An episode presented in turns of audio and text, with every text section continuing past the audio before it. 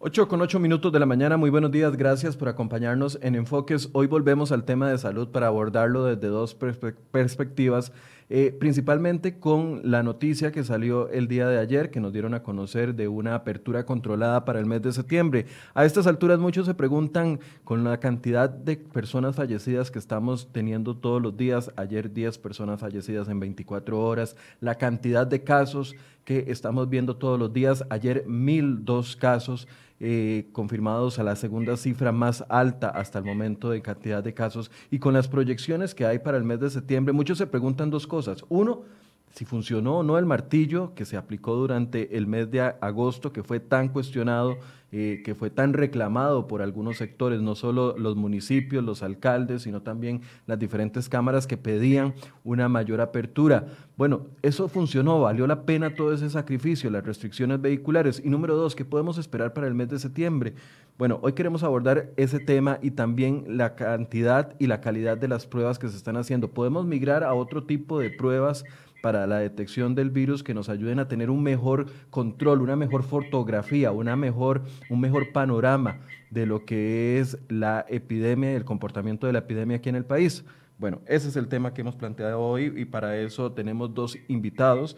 Eh, primero a don Agustín Gómez del Observatorio de Desarrollo, que el observatorio ha ido dando actualizaciones casi que diarias sobre las proyecciones que podríamos tener para los próximos meses de cantidad de casos. Todavía, lastimosamente, no hemos tocado el pico más alto de contagios que vamos a recibir, entonces podríamos pensar que el mes de septiembre va a ser un mes complicado. Y también tenemos a don Alvin Badilla del Colegio de Microbiólogos para poder abordar el tema de las pruebas. Le doy la bienvenida a ambos. Eh, buenos días, Agustín. Muy buenos días a todos los que nos escuchan, don Alvin. Un gusto estar compartiendo con ustedes hoy. Don Alvin, buenos días. Buenos días, igualmente. Gracias eh, por acompañarnos. Tal vez, Agustín, empecemos por el lado de las, de antes de caer en la prueba, en las, en las pruebas que podríamos empezar a hacer para tener esa mejor panorama de lo que es la pandemia en el país, empecemos un poco con las proyecciones. Primero, eh, recuerdo que cuando empezamos a hacer estas entrevistas con usted y también con el Centro Centroamericano de, de, la Población, se hablaban de cifras que eran, incluso con Tomás del Camino, se hablaban de cifras que eran muy distintas a las que proyectaba el Ministerio de Salud. Finalmente, eh, hemos topado la cantidad de casos más parecidas a las cifras que ustedes habían proyectado que las que había proyectado el mismo Ministerio de Salud. Eh, desde la perspectiva de ustedes, ¿el martillo ha funcionado viendo la cantidad de casos que estamos teniendo al día de hoy? Eh, sí, bueno, de nuevo, muchísimas gracias por, el espacio. Creo que hay ciertos eh, hitos que han marcado un cambio en el comportamiento, digamos, de la pandemia, por así decirlo, y que eso se ha demostrado de una u otra manera con los cambios en, por ejemplo, en la tasa de reproducibilidad o en, digamos, en comportamiento de los, las personas que entran en salón o, las, el comportamiento de las personas que están, digamos, hospitalizadas o en UCI. Sin duda hay aspectos que sí han impactado, por así decirlo, el comportamiento de la, de la pandemia. Uno de ellos, eh, claramente, es el proceso de aislamiento en el cual eh, efectivamente si hay, una, hay un descenso marcado en los datos. Hay otro que es eh, inclusive mucho más marcado, que es el inicio de la, de la mascarilla, digamos como tal, o, la fase en la cual se hizo ya de manera obligatoria el uso de la mascarilla o el uso de, esta, de las caretas o la mezcla de ambas, en donde efectivamente ahí sí se ve un, un decrecimiento en la tasa de reproducibilidad en función de lo que nosotros veníamos observando. Que, que sí hay que tener, digamos, un poco cuidado con, con, el manejo de estos datos. Recordemos que desde ya hace varias semanas y meses el Ministerio nos, nos ha indicado de que vienen con un rezago en, el, en la cantidad de casos o en la cantidad de muestras que se están analizando. Y eso obviamente nos lleva también a modelar el fenómeno de la pandemia con, con ese tipo de, de, rezago. Entonces, lo que nosotros hoy estamos recogiendo pudo haber ocurrido hace dos semanas, hace siete u ocho días. Entonces, con base en eso hay que también entender un poquito que la historia que estamos recogiendo hoy, digamos, o que estamos modelando hoy con los datos, surte efecto de las acciones que se, que se iniciaron hace, hace, bastantes, hace bastantes semanas. En concreto, el, el martillo tuvo un, un, efecto en lo que es la, la tasa de reproducibilidad, sin embargo, vemos el aumento de casos día con día que viene asociado a otros factores que no necesariamente es el, digamos, la tasa en sí. Entonces, sí podemos tener un balance de que hay algunas acciones que sí, sí, sí nos, nos encaminaron a una baja en, en, la frecuencia o en la cantidad que se estaban duplicando o, triplicando los casos, pero aún así seguimos arrastrando un comportamiento importante de, casos o de personas que todavía no se les ha diagnosticado o que están en proceso de análisis de prueba. Y ese ruido, la, digamos, tenemos que, ver de qué manera nosotros muy, digamos, cautelosamente lo podemos analizar y podemos indicar si realmente han surtido efecto o no, o no las medidas. Sí te digo que una de las medidas más efectivas fue la mascarilla, digamos, y eso sí marcó, digamos, una, una, un cambio en la curva. Ahorita lo que nosotros estamos recogiendo es un poco el comportamiento del, del, ciudadano que ya sale, se protege más, pero aún así siempre hay el, el, concepto de la transmisión y siempre va a existir, puesto que todavía seguimos en una etapa en donde es muy probable la transmisión comunitaria como tal. ¿Eso qué quiere decir? Que ahorita no sabemos a ciencia cierta dónde nos podemos estar contagiando y cada día vemos más personas que, han, que están guardando cuarentena o inclusive, digamos, el, el concepto este del, de, de, la pandemia cuando ya, ya ingresó a la, al, al, esquema deportivo, digamos, y ya hay, ya hay otro tipo de, digamos, de patrones que estamos viendo. El, tema de esta, digamos, de esta, de esta pandemia es que efectivamente sí tenemos que, considerar los hitos que han marcado cambio. Uno de esos ha sido efectivamente el guardar el distanciamiento, las medidas de, de lavado de manos y más, que esto se ha dicho, digamos, no nada novedoso. El martillo en sí se puede analizar desde varias, desde varias aristas y desde varios enfoques, desde cómo empezamos el, el, la fecha del martillo y cómo estamos al día de hoy en cuestión de los, de los casos. Ese es un, es un control. Pero aún así también tenemos que hacer el balance si se logró contener no solo el, las personas que se estaban ingresando a la a, a hospitalización, o los que han estado falleciendo. Lastimosamente vemos que todos los días hay personas que están falleciendo en el orden de 7 a 10 casos, digamos, por día. Entonces eso nos marca una realidad del comportamiento de la pandemia y otra realidad es el total de personas que se están viendo hospitalizadas. Recordemos que en algún momento también habíamos conversado de que tal vez no es tan importante y no quiero que se malinterprete lo que voy a decir, la cantidad de personas que se están infectando. Lo importante es si realmente los que se están infectando y necesitan una atención tienen el espacio para. Pero, Yo creo que el, el, el, el, martillo en eso fue tal vez alguna de las cosas que dio espacio para poder monitorear si realmente el comportamiento de los casos y la cantidad de personas que se estaban viendo afectadas iban a poder ser sostenidas por el sistema de salud. Sí, a ver, los datos no mienten, los datos son lo que son y las, y, y las proyecciones. Sí, correcto. Y, y, y las proyecciones a, a, a, futuro, pero también basado en lo que se ha ido viendo, eh, es lo que marca, digamos, las diferencias. Cuando uno ve los datos, eh, Agustín, y uno ve la, la, la, el comportamiento de la curva y todo el asunto, el día o, o, a partir del momento en que se empieza a utilizar las mascarillas como obligación, ahí sí hay un cambio. Pero si uno busca los días donde se aplica restricción vehicular, por ejemplo, no nota un cambio tan dramático como el que nota las mascarillas, por ejemplo.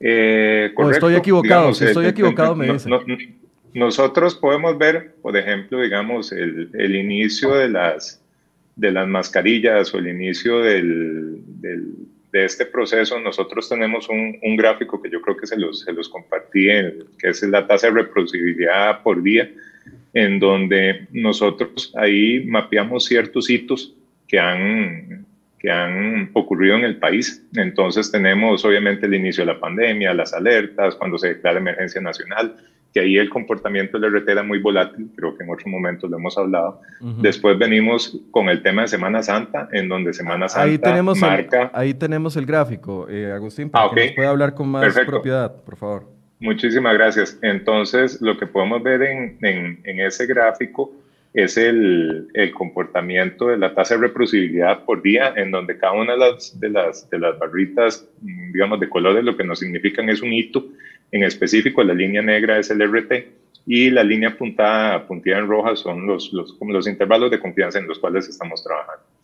Entonces, eh, las primeras líneas azules lo que nos denotan es cuando empezó la pandemia, que era un comportamiento muy volátil. Después vino todo el tema de la restricción, Semana Santa, que pasamos confinados, que ahí ya se demuestra una baja significativa. Y después lo que se viene es. Que era obvio porque era un aislamiento completo prácticamente. Entonces, era obvio que bajara. Sí, y, y, aquí es importante denotar de que el comportamiento de la pandemia en ese momento era muy diferente. ¿Por qué? Porque las personas que estaban contagiadas eran las que estaban en el extranjero, que estaban retornando al país, ¿de acuerdo? Entonces, en, en ese interim, vean que el comportamiento de la pandemia hasta el día por ahí 50, digamos, mediados por ahí es relativamente estable. Después viene todo el tema del de cierre de fronteras, del tema de los transportistas, ahí se vuelve a, a, incrementar la tasa, de, la tasa de reproducibilidad y desde el día, pues pongámosle desde el día 100, donde empieza, digamos, lo que es las medidas de la fase 2, o antes del, del día 70 de la pandemia, hasta el, la última línea gris, que es como la nueva fase de apertura que se indicó en su momento, ha estado oscilando, digamos, ha estado variando, ha estado subiendo, ha estado bajando. Y las líneas punteadas en, en rojo denotan las semanas en las cuales inicia el martillo, ¿de acuerdo? Entonces, eh, la línea 10, que es una de las grises donde empieza el uso de la mascarilla y ahí es donde vemos ese decrecimiento en el cual se ha venido dando la tasa de reproducibilidad en donde sí marca un cambio. Después otra vez vuelve a subir, vuelve a bajar, digamos, con el tema del, de unas semanas después del, del inicio del martillo, en donde aquí podemos estar asociando a, efectos, digamos, que vienen arrastrados no solo del uso de la mascarilla, sino también de todas las otras medidas este, restrictivas que hubo en su momento. Pero aquí vean que en la semana anaranjada, donde empieza el primero de agosto, que es la, el inicio de la apertura de los aeropuertos, empieza a haber un incremento. Eh, obviamente, desde ese momento hasta ahora se ha mantenido oscilando en valores muy cercanos a uno o a la unidad que uno esperaría, pero estamos repuntando. Ahora, este, este repunte también hay que entenderlo de que nosotros aquí estamos modelando la intensidad o la fuerza de los casos que ocurrieron hace siete u ocho días, que viene a ser consistente un poco con el Día de la Madre, ¿verdad? Con, como con esas fechas, ¿verdad?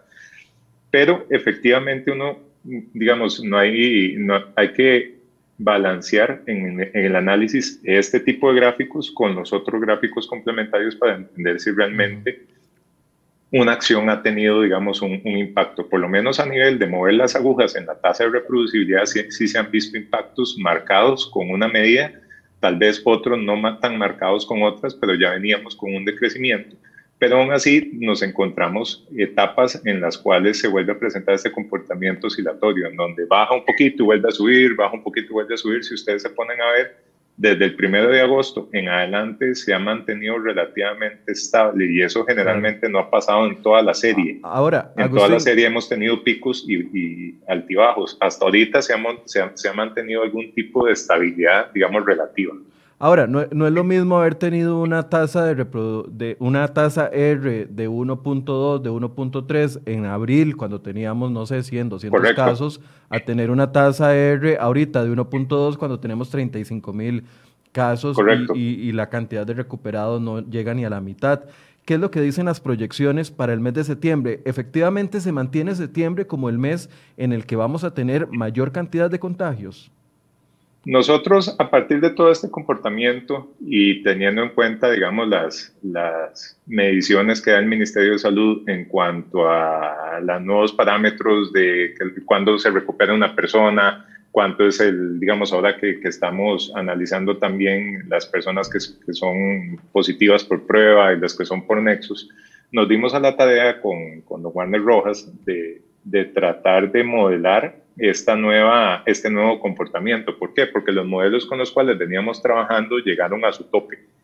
Entonces, le incluimos una, una nueva, un nuevo ajuste al modelo tratando de recolectar siempre lo que es la intensidad o la fuerza con la que se vienen presentando los, los casos y tomemos en cuenta aquí los casos acumulados, que es una de las, de las variables con las cuales nos interesa más modelar. Y eh, igual eh, nosotros les compartimos una, una, imagen, no sé si la pueden proyectar ahí, que se llama comportamiento del 26 del 8, que es la evolución de los casos acumulados es el primer de coronavirus con, con, con, respecto a esta nueva tendencia. Ajá, ya lo vamos a poner, ahí lo tenemos. Ah, ok, muchísimas gracias. Ese gráfico tiene la misma estructura que vimos con el RT porque también nos interesa que las personas vayan comprendiendo los momentos o los hitos en los cuales se van dando ciertas acciones por parte del gobierno y cuál es la evolución que está teniendo. Entonces, en la gran mayoría de los gráficos que estamos presentando ahorita del Observatorio del Desarrollo mantienen esta misma secuencia. Vienen las, las fechas importantes y las vamos a seguir manteniendo. Okay. La línea azul es el escenario optimista. El escenario optimista, como lo hemos conversado en otro momento, es el escenario en el cual eh, deseablemente deberíamos estar. O sea, ese sería nuestro techo. Eh, lo ideal es que estemos por debajo de ese escenario en la gran mayoría de las ocasiones. La línea roja que se ve ahí es el comportamiento real, son los casos, digamos, acumulados al día. La línea negra es el escenario pesimista. ¿Eso qué quiere decir? Que es un comportamiento exponencial, el cual hemos estado viviendo en, en algunos momentos.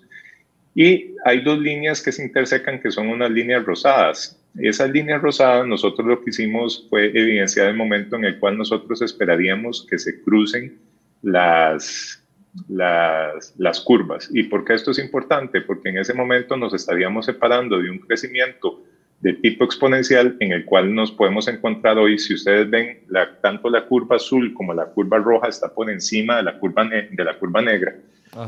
Y un poco lo que nosotros queremos es que eventualmente el modelo en algún momento se van a intersecar y va a seguir creciendo. Digamos, esto tampoco no es, no es algo que los datos, como usted menciona, nos están marcando una tendencia de que esto va a bajar. Ahorita los modelos no tienden a bajar como nosotros lo presentamos en algún momento, de que en agosto iba, íbamos a llegar a un pico y después íbamos en un descenso, nos estamos manteniendo, digamos, en un crecimiento constante. Y lo que nosotros estamos proyectando es que para el día 191, que es más o menos el 13 de septiembre, vamos a estar en el orden de los 50 mil casos. En ese momento se esperaría... 13 de septiembre. Sí.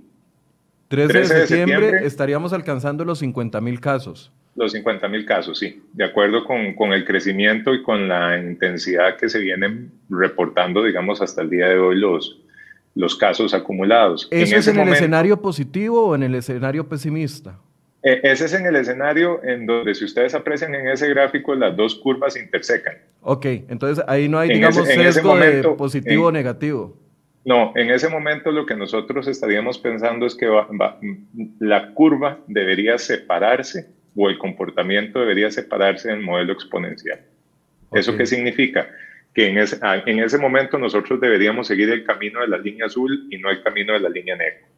¿De acuerdo? Ahora, el camino de la línea azul efectivamente nos lleva a un escenario a diciembre, que es más o menos el día 250, arriba o muy cercano o superior inclusive a los 80 mil casos reportados para esa fecha.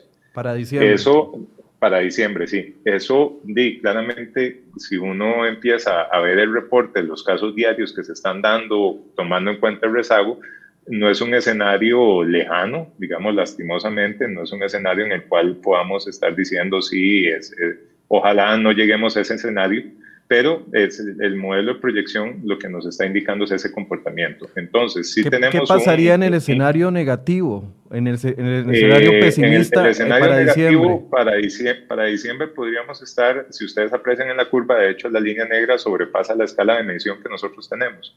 Entonces, nosotros sí estaríamos pensando que podría estar en el orden o, o superior a los 120 mil casos que se podrían estar acumulando a diciembre de este año.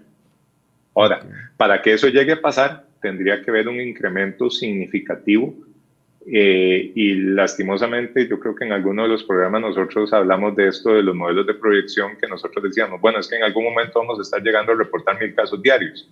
Y ya estamos ahí, ¿verdad?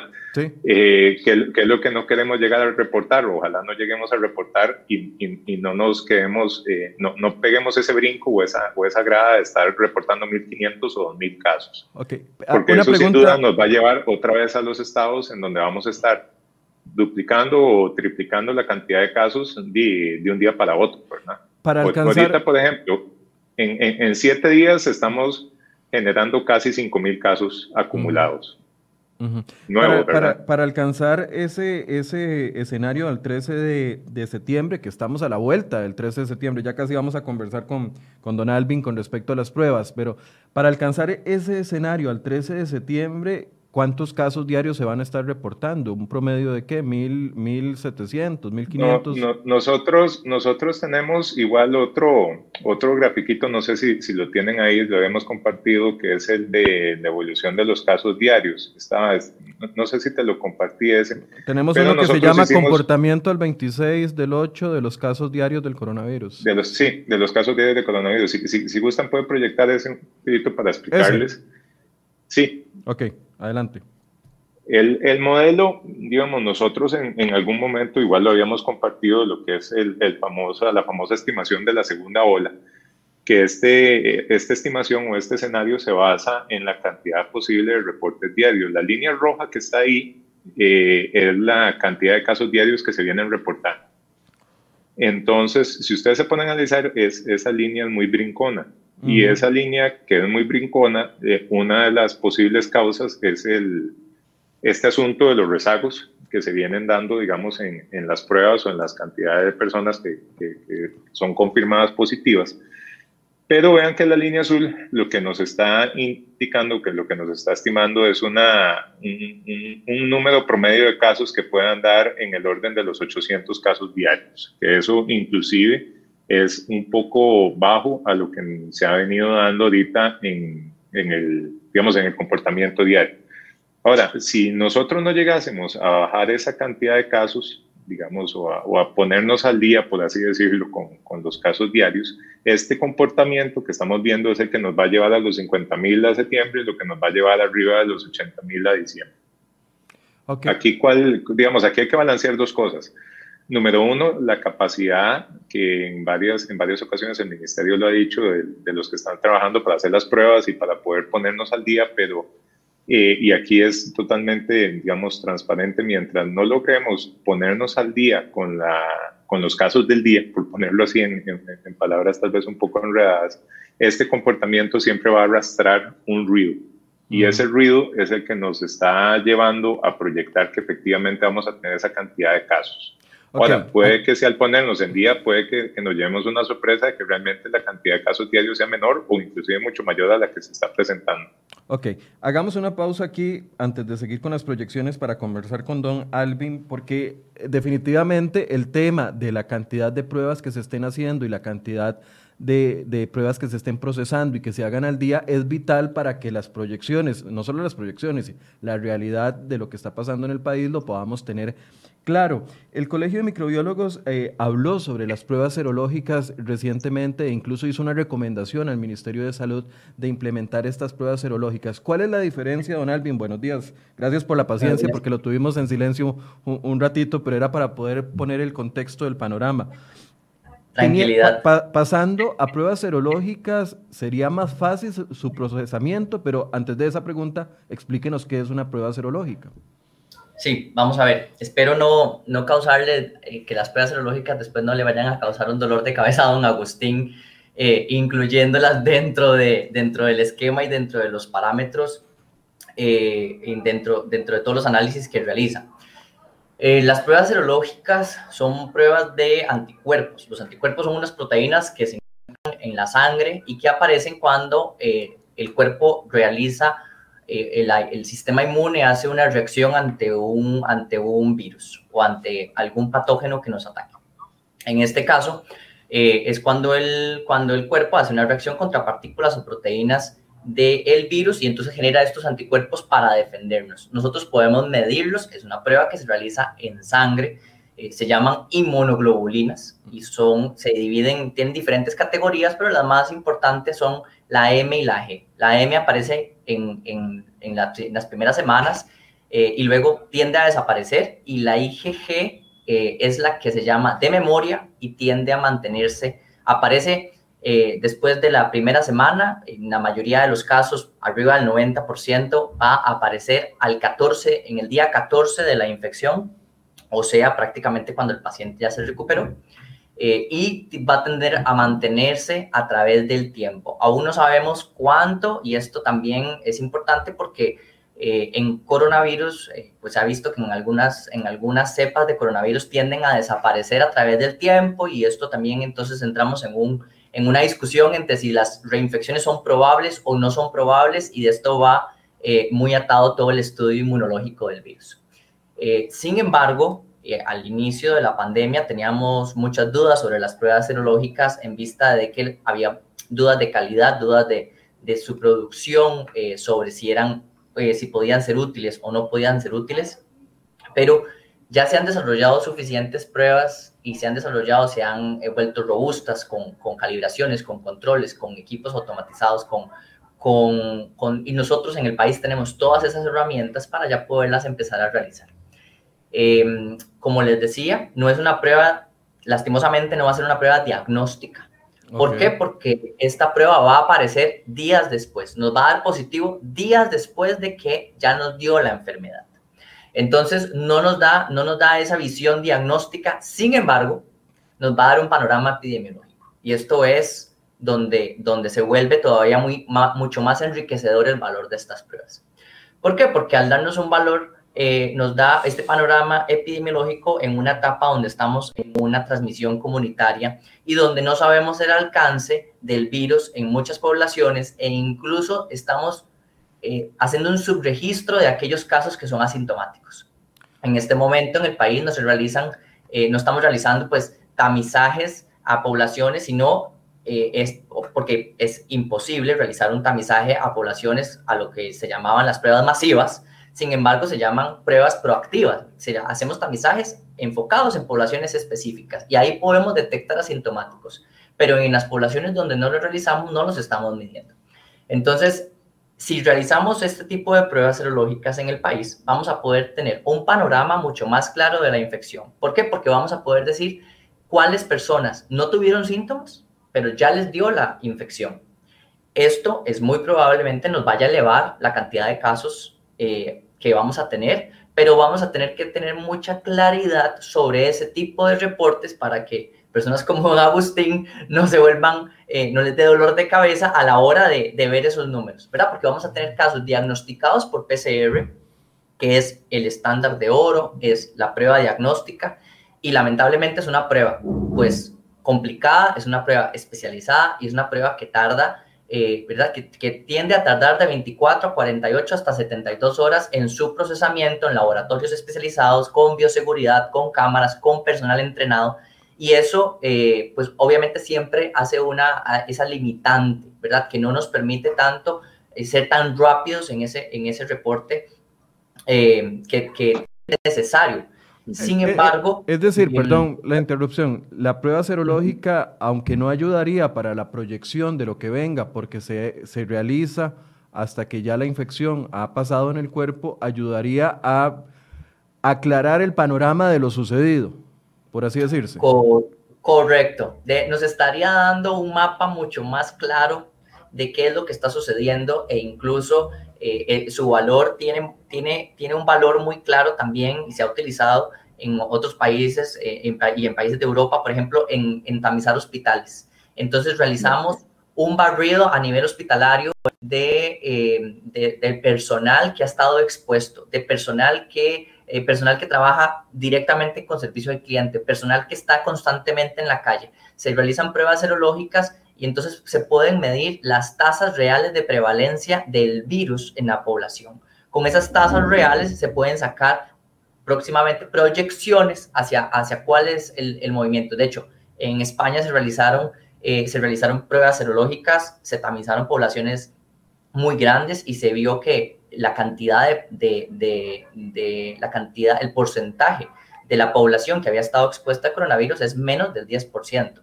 Entonces, se pudo, se pudo sacar medidas eh, y poder mantener medidas en vista de que se sabe que el riesgo aún no, está, no ha pasado para esas poblaciones, porque actualmente podríamos, podríamos sacar muchas conjeturas, podríamos decir, tenemos tantos casos activos, ya hemos tenido tantos casos recuperados, eh, entonces tenemos un porcentaje de la población ya se ha infectado, pero aún tenemos una, una nebulosa de estos casos asintomáticos o estos casos subregistrados que no pasaron por una prueba diagnóstica y que siguieron su curso, ya hicieron una resolución del cuadro y ahora no sabemos eh, a ciencia cierta si les dio o no les dio coronavirus. Entonces, ese, eso, ese tipo de reporte va a, ser, va, va a venir a enriquecer este, este, este panorama eh, epidemiológico y evidentemente les va a dar muchos más datos también a personas como don Agustín como el observatorio para que puedan preparar mucho mejor eh, la data y sus proyecciones. Eh, Alvin, pero, adelante.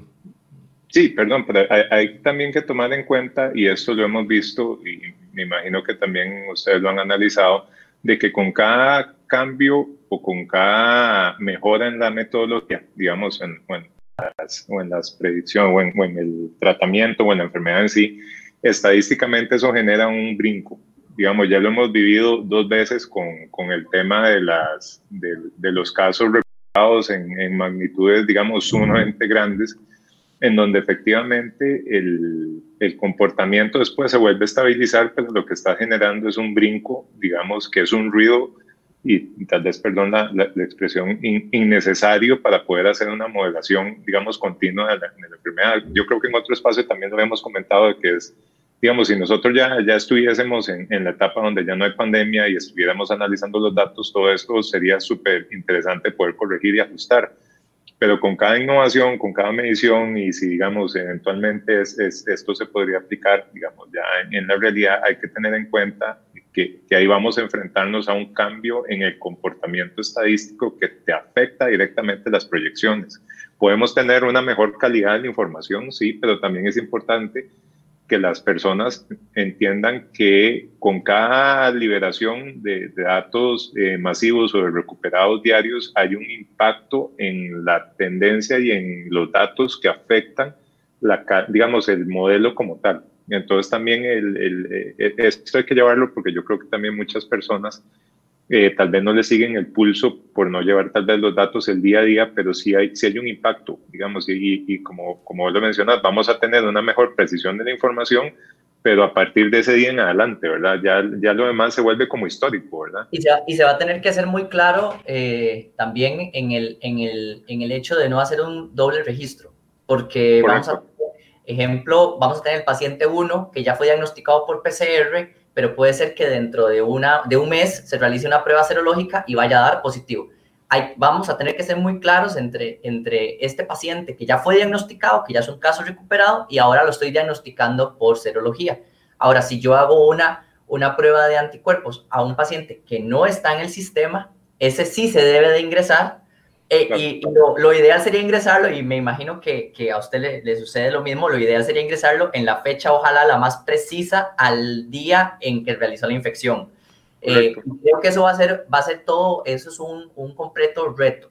Okay. Eh, y no, no puedo decir más que la pandemia, todos los días hay algo nuevo. O sea, todos los días nos ha tocado a todos, desde profesionales este, en todas las ramas, pues adaptarnos a, a este tipo de cambios, ¿verdad? Porque cada vez, eh, pues, de, de, de, de, una manera, eh, incluso empezamos desde el día uno, donde teníamos una clasificación de caso sospechoso, que era una clasificación muy específica, clasificaciones que se fueron ampliando, que se fueron ampliando, que fueron variando, y era conforme el, el conocimiento actualizado nos iba brindando muchas más herramientas eh, para, que esta, para ir llevando esta actualización tan pegada este, al día a día, y esto, pues, eh, evidentemente, yo creo que es obviamente sin ningún, sin ningún fin, eh, eh, sin ningún fin de generar ruido, pero uh -huh. tiende a generar ruidos en, en, los números porque, porque evidentemente si todos estos tipos de cambios eh, hay que ser, vamos a tener que ser muy, muy eh, cuidadosos en la, en la, introducción de estos números para que no generen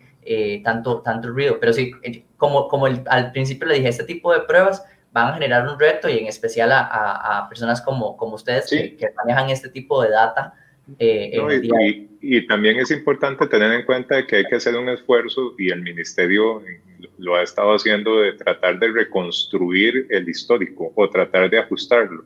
En un momento o en el primer día cuando salieron los nexos, a principio de, creo que fue como el día 7 o 8 de agosto, salieron una cantidad importante de personas que fueron casi mil, mil y resto, en las cuales obviamente eso estaba distribuido en los días anteriores.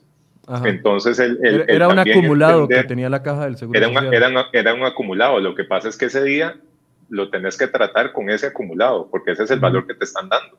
Entonces, obviamente, si vos haces los análisis con base en los resultados de ese día, con ese acumulado, y la, cosa se empeora. Entonces, hay, hay, que tener también esa, esa, esa, digamos, ese aspecto muy claro a la hora de analizar la información, que realmente cuál es el comportamiento. Hay varias preguntas, perdón que los interrumpa, hay varias preguntas con respecto a cómo se puede comportar la curva después de diciembre porque ya hablamos de eso. Pero antes de eso, quiero preguntarle a Alvin, porque eh, hay otro beneficio que podría traer las pruebas serológicas que, que, tal vez, aunque no sea para la data, sí para la, para la práctica, y es el tema de que eh, ustedes dicen que podría fomentar la donación de plasma eh, convaleciente para que por personas ya recuperadas habría una mayor posibilidad de tener ese plasma que está ayudando a algunas de las personas internadas a recuperarse con mayor eh, prontitud. ¿Es así? Sí, correcto. Para nosotros, em, en el comunicado que, realizamos como colegio, es una de las, de las, de los, de, de, las de las mejoras que puede brindar este tipo de pruebas. primero, porque, como le mencionaba, vamos a poder captar mayor cantidad de casos. Es, es muy probable que vayamos a captar mayor cantidad de casos que fueron subregistrados eh, o, que no o que no fueron registrados porque simplemente fueron asintomáticos, pero que sin embargo tienen anticuerpos, que sin embargo su cuerpo hizo una reacción inmune, generó anticuerpos y por lo tanto eh, esos pacientes pueden ya sea ser clasificados como pacientes ideales para que donen su plasma y que al tener ya ser tamizados y ser positivos a nivel serológico, ese plasma convalescente eh, pueda ser utilizado en pacientes que se encuentran en cuidados intensivos. Hemos visto que ya que se estuvo utilizando eh, al inicio y, hemos estado, se ha estado fomentando la donación de este plasma convalescente. Sabemos también que, que a nivel eh, de serología y a nivel de este tipo de tratamientos tenemos al clodomiro picado también con la introducción de los, de los sueros eh, equinos para el tratamiento de, de, COVID-19 en pacientes con, comunidad de cuidados intensivos, y pero sin embargo también este sigue siendo uno de los tratamientos que se están utilizando a nivel mundial, eh, que es el plasma convaleciente. Entonces para nosotros es, es una fortaleza el, el poder detectar este tipo de casos y evidentemente promoverlo en la población de que ya sos un paciente recuperado, ya no tenés síntomas, eh, ha pasado un periodo de, de, incubación, ya te recuperaste, tenés anticuerpos, entonces, por lo tanto, podés acercarte a, algún banco de sangre del país y hacer una donación sabiendo que eh, su plasma puede ser utilizado como plasma convaleciente en uno de estos pacientes. Eh, que, que aun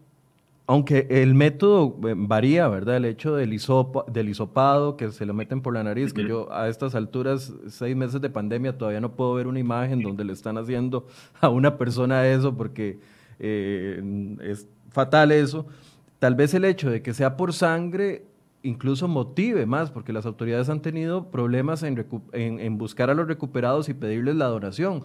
Tal vez el hecho de que sea solo una aguja y no un hisopo hasta el fondo de la nariz y que te lo muevan ahí como licuadora, puede, puede fomentar de que las personas se motiven más a dar eh, la donación y la solución. Claro, tal vez, tal vez aprovecho para, para, eh, para decirle a, a, quienes nos están viendo, nos están escuchando, no es tan, no es tan grave el, el, el, el, el hisopado. la, toma del, la, toma del hisopado nasofaringio, eh, bueno, por cuestiones eh, de, mi, de, mi, de mi desempeño ya me lo he tenido que realizar y es es simplemente como que se te fue agua eh, en, en, en, la nariz cuando estás en una piscina. Como se, que se siente menos feo de lo que se ve.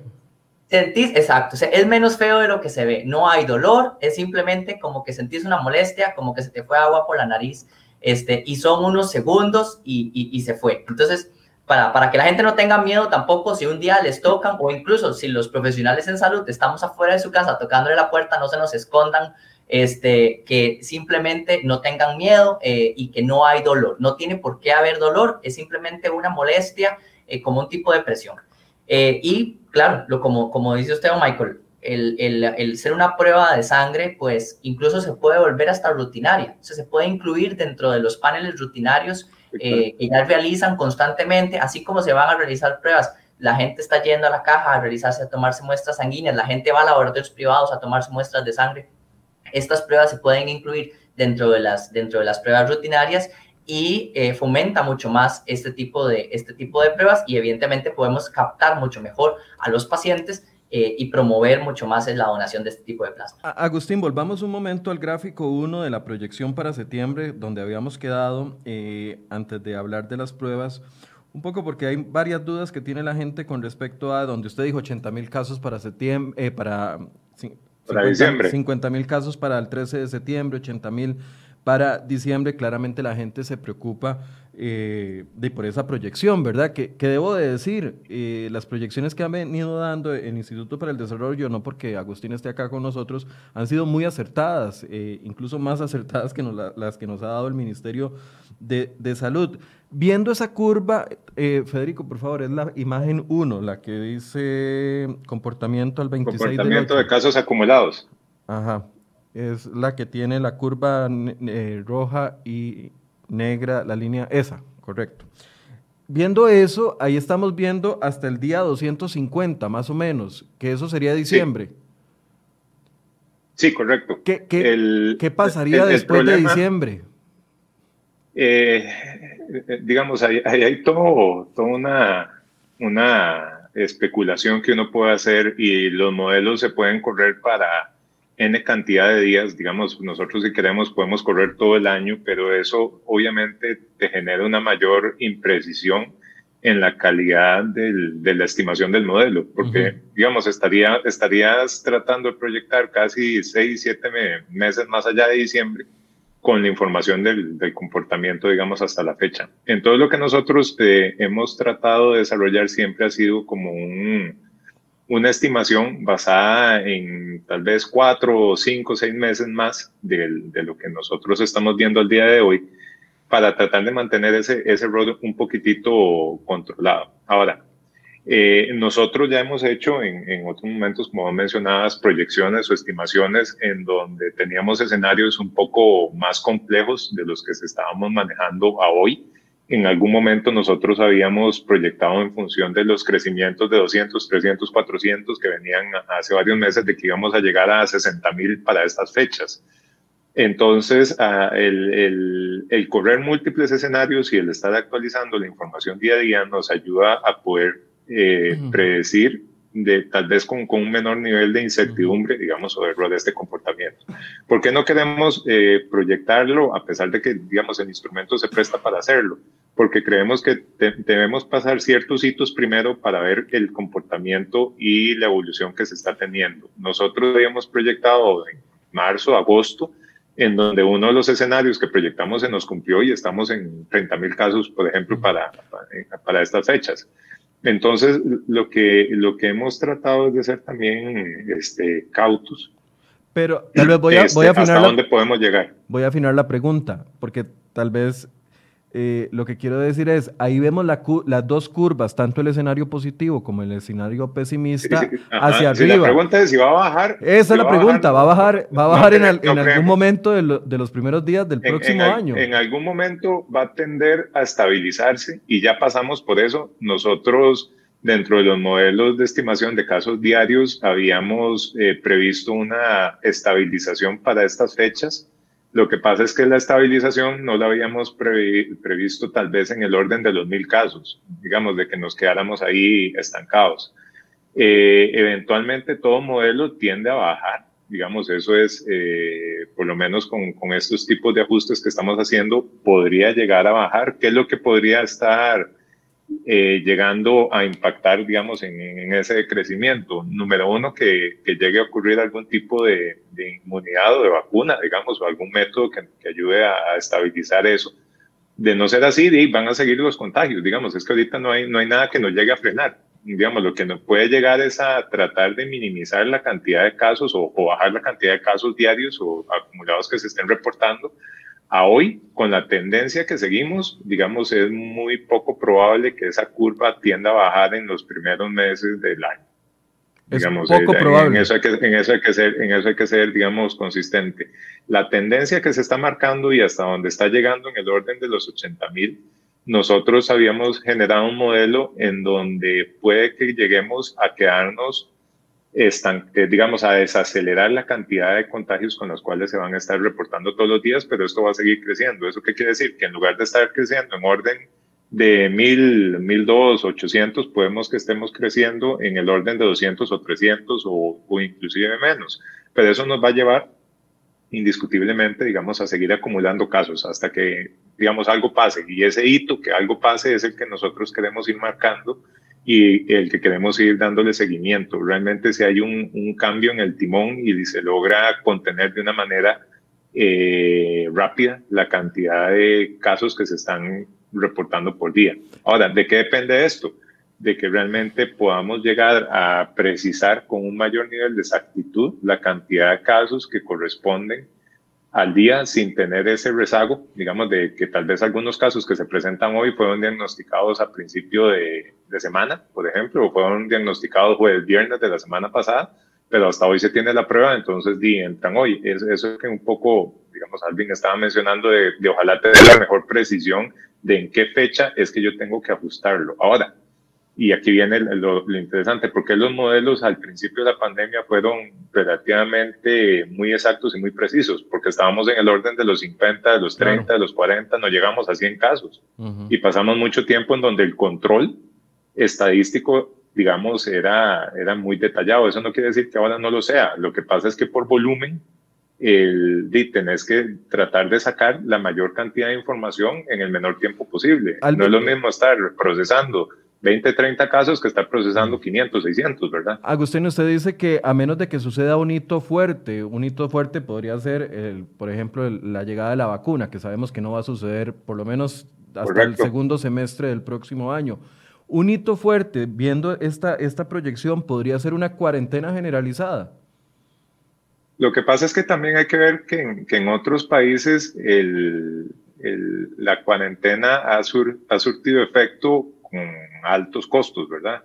Eh, el, nosotros ya pasamos por una, digamos, que, que fue extensiva, digamos, la, de, Semana, Santa. Semana Santa. Por eso, una cuarentena similar a la de la Semana Santa, no como la que hemos tenido de baile y martillo, sino una cuarentena como la de Semana Santa, ¿marcaría una diferencia o no? Lo, lo que pasa es que, a ver, hay que tenerlo en cuenta. Digamos, los, los que entraríamos a una cuarentena así más extensa no implica que sea una cuarentena de una semana. O sea, con una semana no hace mucho en función, digamos, del, del, comportamiento. Y eso es algo que, digamos, no, no, es algo nuevo que estoy, que estoy diciendo yo. Ya ha sido, digamos, probado. Una cuarentena realmente tenés que, que, que, que surtir a la población en más de 15 días de confinamiento. Okay. Para, que, para que surta efecto y se vean las curvas la, el contagio que se estaba dando de uno a uno por personas que estaban, digamos, saliendo, surta, surta algún tipo de efecto. Ahora, eso no quiere decir, y ya España lo ha pasado, que después de salir de una cuarentena larga no se vuelvan a disparar los casos. Lo que pasa es que uno trataría de que sea en una, mayor, en una menor intensidad o en una mayor frecuencia. Ahora, el, ahí yo creo que también en otros espacios lo habíamos visto de que tenés que valorar si realmente, ah, es, digamos, con seis, siete meses de, desgaste que vamos a entrar, una cuarentena de estas es viable. Yo creo que el, mensaje, digamos, que dio el señor presidente de, de, salgamos y empezamos a cuidarnos es algo que se tiene que dar para poder reactivar la economía. Digamos, el, el, el tema de la salud es primero, sí, es primero, pero también hay que empezar a, a, convivir con esto a menos de que efectivamente un hito histórico, que es la vacuna, que salga lo antes posible, nos ayude. Y aún así, el, el digamos, la vacuna tiene que, que, ser probada, tiene que ser analizada, tiene que ver los efectos secundarios, que ya los, los profesionales en salud pueden entrar en, en, un mejor análisis que el que puedo hacer yo, pero vamos a estar con esa, con esa incertidumbre, ¿verdad? si realmente me va a servir, no me va a servir, me voy a exponer, no me expongo, el tema de la reflexión. Entonces yo creo que hay, hay mucho mito que también tiene que ser clarificado de esto, creo que nosotros vamos a estar viviendo una realidad así por varios meses. Eh, y esos varios meses lo que nos va a estar indicando es de que va a haber un porcentaje creciente de casos que se van a estar acumulando, que se van a estar reportando, pero que también va a haber un porcentaje de esos casos que se van a enfermar, pero que van a salir. Yo creo que hay mensajes también que hay que ser claros y lo han, otros colegas en salud lo han expresado en otros medios, de que hay personas con factores de riesgo que sí, lastimosamente se complican y fallecen, pero hay personas con factores de riesgo que les da y que salen del proceso. Entonces, eh, el, tema de, cómo empezar a convivir con esto sin perderle el miedo, digamos que eso, que eso es algo importante, cuando ya alguien le pierde el, miedo a algo es donde empiezan a, ocurrir problemas. Eh, y vamos a tener que seguir. Entonces, la magnitud de casos que vamos a estar viendo a, a septiembre o la magnitud de casos que, está, que vamos a estar viendo a diciembre o enero del otro año, van a ser cosas que vamos a empezar a, tener que convivir. Okay. Lastimosamente, ¿verdad? Pero, pero son, son, escenarios en los cuales, como, como viene ahí, si, si proyectamos esa curva azul a enero, febrero o otros meses, eh, dudo mucho que empiece a bajar. ¿Bajará en algún momento? Sí. O se llegará a estabilizar, que es lo que uno eventualmente quisiera, que, que no empezáramos a subir a 50 mil, a 60 mil, a 70 mil, sino que pasaran varios meses en los cuales lleguemos a acumular 60 mil casos. O sea, como estábamos al principio, que pasamos ciento y resto de días sin tener que llegar a acumular eh, más de mil casos, ¿verdad? Sí, listo. Eh, a modo de conclusión, Alvin, no sé si quiere hacernos un resumen eh, de los beneficios y, no de, las pruebas serológicas y también su opinión con respecto a, cómo manejar, porque entre más casos vengan en los próximos meses y en mayor cantidad, obviamente este problema que señalaba eh, Agustín, de que hay un retraso en, los, en, en el conocimiento de eh, las pruebas y los resultados, de una u otra forma afecta, nos afecta a todos. Sí, bueno, eh, a manera tal vez como, como dice don Michael, de resumen, las pruebas serológicas no son diagnósticas, son únicamente para una vigilancia epidemiológica. Nos van a funcionar muy, muy bien para poder confirmar casos, por ejemplo, en nuestro estatus actual, que estamos empezando a confirmar casos por nexo. Eso quiere decir, una, una persona en su casa de habitación con síntomas y ya tiene una persona confirmada por laboratorio, automáticamente eh, se está poniendo como un caso positivo. Sin embargo, no sabemos si lo que puede tener es una gripe, no sabemos si simplemente lo que tiene eh, son otros síntomas y no necesariamente es coronavirus, bueno, este tipo de pruebas eh, serológicas pueden en, un tiempo lograr confirmarnos ese tipo de casos que fueron por nexo eh, y sin, sin tener una prueba diagnóstica de laboratorio y que entonces podamos a través de ese tipo de pruebas realizarlo. Son pruebas que me van a dar un resultado no en, no, no en los días donde la persona está infectada, sino posiblemente a, partir de, las, de, las, de la primera semana eh, de la infección, entonces ese valor diagnóstico lo perdemos. Sin embargo, podemos tener una, una, una mayor visión y ampliar nuestro panorama epidemiológico en el país. Podemos buscar pacientes que tengan anticuerpos para promover eh, el uso del, del, plasma convaleciente e incluso podemos utilizarlos en poblaciones, eh, en poblaciones que son altamente expuestas para medir si las, para, para poder utilizar este tipo de herramientas, este tipo de pruebas poder medirlas en la población y poder verificar si las herramientas de prevención y, los, y las medidas de prevención que estamos utilizando en estas poblaciones están surtiendo, surtiendo efecto.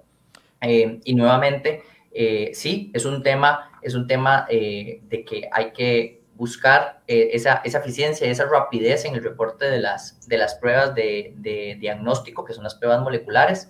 Son pruebas, como lo, lo mencioné, que son complejas, no son pruebas que se pueden realizar, eh, que son rápidas para realizar, que vamos a tener resultados, ¿verdad?, en un, en un par de minutos, eh, sino que son pruebas que tienen un nivel de complejidad, un nivel de eh, bioseguridad incluido y un nivel de, de, profesionales altamente capacitados que necesitan realizarlas. eso nos da ciertos retrasos en, en el reporte e incluido también que es una enfermedad que tiene un periodo de incubación desde dos días hasta 14 días y no tenemos un promedio exacto en Costa Rica. Sabemos que ronda entre el quinto y el séptimo día de incubación y eso también genera ruido en los modelos, eh, porque al tener estos, estos periodos de incubación tan amplios y no tener un promedio establecido para el país, solo tenemos lo que dicen las publicaciones científicas a nivel internacional, sabemos que es un promedio entre 5 y 6, pero todo depende, sabemos que depende, depende mucho incluso de los valores genéticos, fisiológicos, incluido hasta la carga viral con la que persona, la persona estuvo expuesta.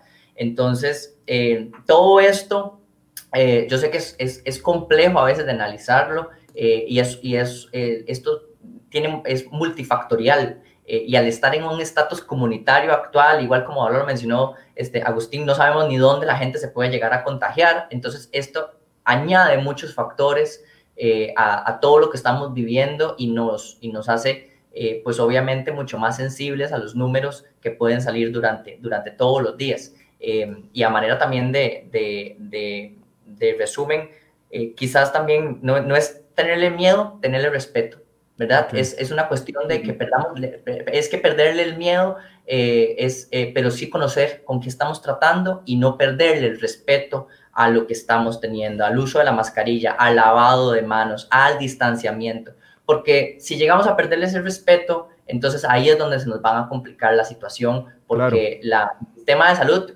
puede sostenernos eh, mientras llevemos estos números y, está sosteniéndonos. Sin embargo, empezamos a tener números como el día de ayer, donde se reportaron más de mil casos, y, lo hacemos sostenido, eh, a la larga ya el sistema, no, a no hay sistema, ya ni, ni, ni, el mejor sistema del mundo va a poder sostener una población con una cantidad de infectados. Y entonces es a mantener ese respeto, a usar la mascarilla, respeto eh, respeto para la enfermedad y uso, uso la mascarilla para respetar también al resto de las personas. Eh, no sé si yo soy asintomático y estoy contagiado y puedo llegar a contagiar a alguien más, entonces a usar la mascarilla, a lavarme las manos, a mantener la distancia, eh, perderle el miedo, pero mantener el respeto a la, a, la, a la, infección. Antes de darle la palabra a Agustín para que haga un cierre, le pregunta doña Ruth Murillo, ¿qué sucedería si las escuelas y colegios inician nuevamente durante este periodo que se está proyectando?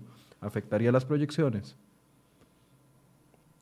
Eh, yo creo que hay que tener en cuenta si el sistema educativo, digamos, con las medidas sanitarias que la señora ministra había indicado en su momento, es capaz, digamos, de sostener a los, a los estudiantes y poder, digamos, brindarles las, las condiciones de distanciamiento, de protección y poder trabajarlo. Claramente no es todo el sistema educativo hasta donde había, digamos, planteado el gobierno que iban a, a entrar al, ciclo electivo, lo iban a hacer por fases o por etapas, pero eh, sin duda es, una, es un cuestionamiento muy... Realmente el, entre más personas estén circulando, están interactuando, y tengamos en, en, cuenta de que no es que la gran mayoría de las personas van a poder disponer de su propio vehículo para transportar a los niños o a los estudiantes al, sistema educativo y tienen que utilizar el sistema público, entonces, di, o, el, sistema de transporte privado. Entonces, no, no, no, es solo, digamos, una decisión de, si vamos a volver al, al, ciclo lectivo, sino hay que analizarlo y hay que tomar a veces decisiones en función de eso. Claramente, creo que hay muy pocas escuelas o, colegios que puedan sostener un grupo de 50 estudiantes con un distanciamiento, digamos, de acuerdo a, las medidas que, o a los protocolos de salud que pide, ¿verdad? Entonces también hay que entrar en esa razonabilidad de realmente qué es lo más conveniente para, para el sistema educativo. Sin duda, digamos, y ya lo hemos visto también, y es una estadística que, le, que, hay que darle el, el pulso, la cantidad de niños y niñas que han sido contagiadas ha sido digamos, exponencial en su crecimiento y eso se debe porque obviamente los padres se contagian y contagian a, las, a, los núcleos familiares, que eso es otro análisis que se puede hacer. Pero sí puede ser un factor, digamos, importante de tomar en consideración. Bien, eh, ¿quiere hacer un cierre, eh, Agustín? Sí, no, yo, yo lo, lo, que creo, y, y, Alvin lo resumió muy bien, es el, el tema del, del, respeto. Aquí creo que lo, lo, resumió mejor de lo que, de lo que yo que, quería expresar cuando dije lo del miedo. El, el, asunto es que esto va para largo, esto es un, un, proceso en el cual todos tenemos que colaborar, todos tenemos que sumar todos los esfuerzos eh, que podamos hacer para tratar de ponernos en el rol. Yo puedo estar contagiado sin darme cuenta y estar contagiando a otras personas, creo que es parte del, respeto, yo creo que eso se ha dicho en, múltiples ocasiones y creo que el costarricense lo, lo ha empezado a implementar, si bien es cierto ciertos factores que, que, pueden ser detonantes. que tienen que ser abordados de una mejor manera, digamos, todo el tema del transporte público, todo el tema, digamos, de, distanciamientos, todo el tema de cómo empezar a reactivar poco a poco la economía, del acceso, cómo nos vamos a ir comportando, van a marcar un, un, hito, digamos, y eso es importante, y con hito vuelvo a decir que en, a inicios de septiembre va a haber otra barrita ahí donde se denote la nueva apertura que se está haciendo, digamos, y las nuevas condiciones para ver qué, qué va a pasar de ahí en adelante, ¿verdad?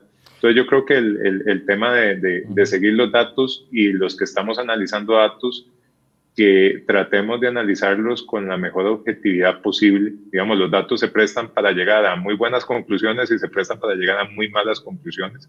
Entonces tenemos que ser muy objetivos, muy analíticos y muy cuidadosos en qué puedo concluir con la información que me están presentando al día de hoy.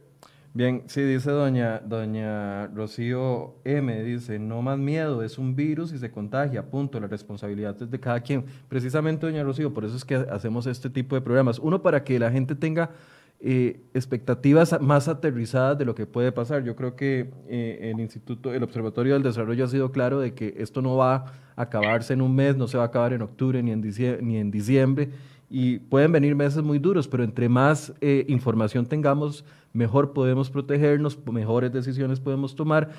No estamos fomentando un cierre total, lo que estamos haciendo más bien es eh, mostrándoles a ustedes que los datos lo que nos dicen es que vienen meses complicados y que como vienen meses complicados y queremos seguir en apertura para que la economía no se venga más al piso de lo que está, entonces aquí es donde sí, en el contexto de lo que se anunció ayer, es muy importante que todos vayamos asumiendo responsabilidad. Lo que, los que lo estamos haciendo bien, mantenernos haciéndolo bien y los que no lo están haciendo tan bien, que se metan en, este misma, en esta misma corriente para que eventualmente eh, podamos sobrevivir estos tres meses que nos quedan del año y lo que venga del próximo año eh, de una mejor forma en materia no solo de salud, sino también en materia económica. Le agradezco mucho a Agustín Gómez del Observatorio del Desarrollo de la Universidad de Costa Rica y a don Alvin Badilla del Colegio de Microbiólogos eh, por habernos acompañado esta mañana. Buenos días a ustedes, buenos días a todos los que nos acompañaron y mañana vamos a continuar este mismo tema, pero desde la otra perspectiva